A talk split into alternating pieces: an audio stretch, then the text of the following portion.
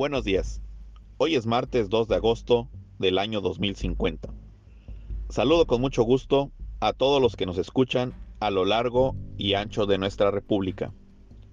El día de hoy es un día histórico en la Bolsa Mexicana de Valores. El precio de compra del dólar es de 30 con 50 centavos y a la venta en 31 con 80 centavos. Entramos al menú de los hechos. Protestas y más protestas de ciudadanos en Aguascalientes. El tema ya lo saben. Estas famosas empresas que llegan a nuestro país según a dar estabilidad económica y lo único que hacen es violar los derechos laborales que a lo largo de nuestra historia hemos logrado. Sí, señores, me refiero a la empresa Erratet. La bancada del partido Caminemos Juntos en el Congreso levanta la voz. Sí, escucharon bien. Ahora sí, levanta la voz a favor de los trabajadores despedidos. El portal de apoyo de desempleo saturado. Piden explicación a la presidenta Claudia Núñez.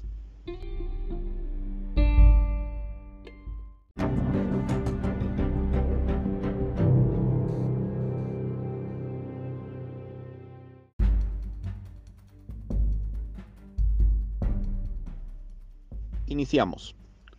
Hacemos una escala en San José de Gracia, municipio de Aguascalientes.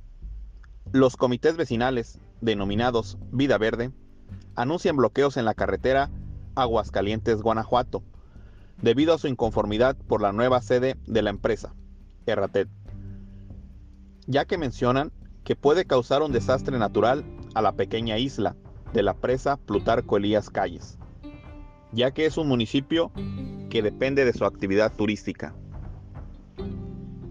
El líder de la bancada, Caminemos Juntos, en el Congreso, el ciudadano Felipe Torrescano Ramírez, solicita la comparecencia en el Congreso del secretario del Trabajo con el fin de dar un informe sobre el avance de la negociación entre trabajadores y la empresa. Asimismo, señala que los trabajadores van a contar con el apoyo legal necesario